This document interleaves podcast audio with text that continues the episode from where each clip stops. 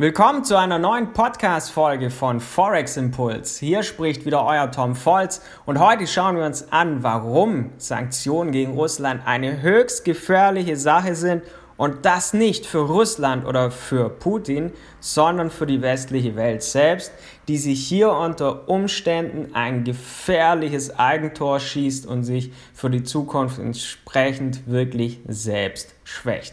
Man versucht hier wirklich Geld als Waffe diesmal einzusetzen und man wird auch kurzfristig damit Erfolg haben, denn Sanktionen werden Russland erstmal hart treffen, aber letztendlich macht man sich damit selbst ein Stück weit schwächer, weil das internationale Finanzsystem auf bestimmte Dinge basiert und damit die Position des Westens in Zukunft schwächer sein dürfte.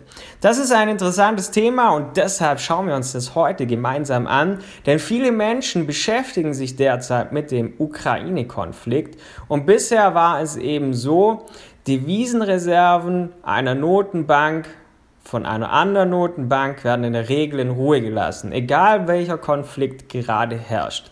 Denn das ist enorm wichtig, denn das internationale Finanzsystem basiert auf gegenseitigem Vertrauen. Und dadurch sind auch Notenbanken bereit, große Mengen an Devisenreserven im Ausland bei anderen Notenbanken zu halten. Und jetzt ist es erstmal passiert, dass Sanktionen gegen Russland verhängt wurden und dadurch auch zum ersten Mal wirklich das Guthaben einer bedeutenden Notenbank im Ausland eingefroren wurden und die Notenbank keinen Zugriff mehr auf ihr Geld hat.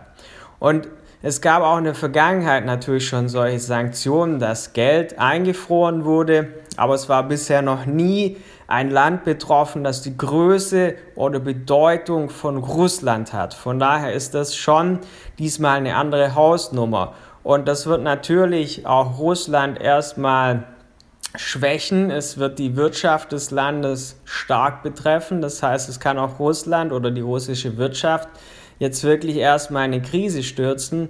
Aber man bezahlt dafür einen sehr hohen Preis und wird die negativen Folgen dafür zu tragen haben. Und zwar nicht Russland, sondern der Westen selbst. Und darauf haben auch in den letzten Tagen viele Währungsexperten darauf hingewiesen, denn zukünftig hat man sich für sich selbst wirklich ein Problem geschaffen.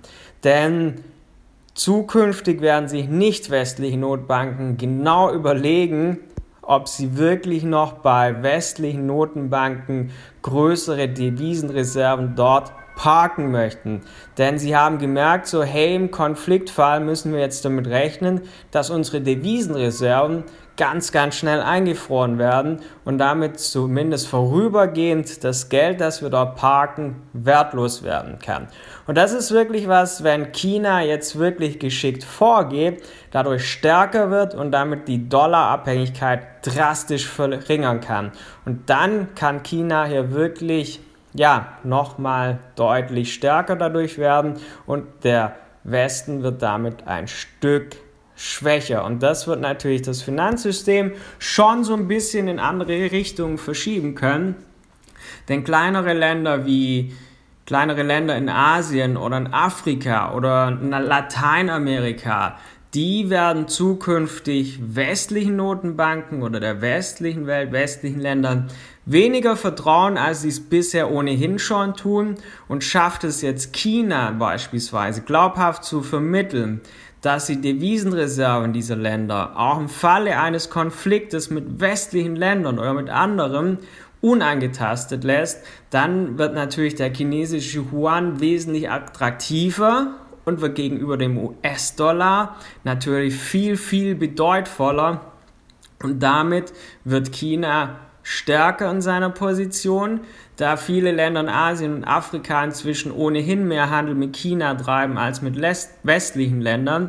Und dann wäre das natürlich für die auch ja eine Idee, dass man größeren Teil ihrer Devisenreserven künftig natürlich auch nicht mehr wie bisher im Westen anlegt, sondern direkt auch in China. Von daher ist das Fazit zu den Russland-Sanktionen, die hier ähm, verhängt wurden, es ist eine schwierige Entscheidung und unter Umständen auch die falsche Entscheidung. Weil kurzfristig kann man das erreichen, was man vorhat. Die Wirtschaft Russlands wird geschwächt.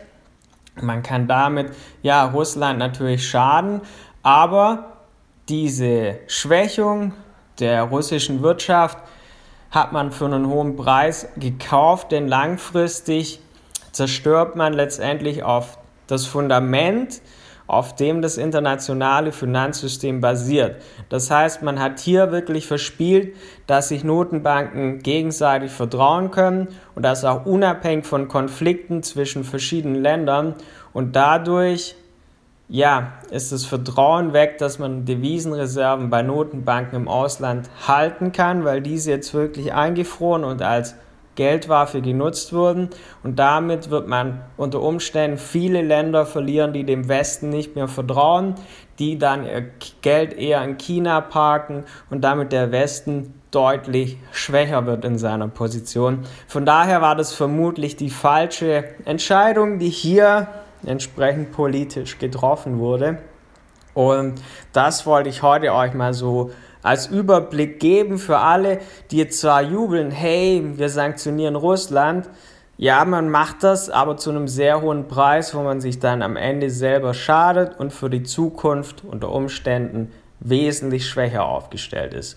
Wenn du dich für diese Geldthemen interessierst, so auch für das, was so in der Welt passiert, auch wirtschaftlich, dann abonniere gerne diesen, diesen Podcast.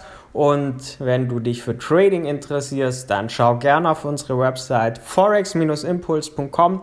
Da zeigen wir dir, wie Trading funktioniert. Du findest dort alle Infos zu diesem Thema und ich hoffe, wir sehen und hören uns bald wieder. Bis dann, dein Tom Volz.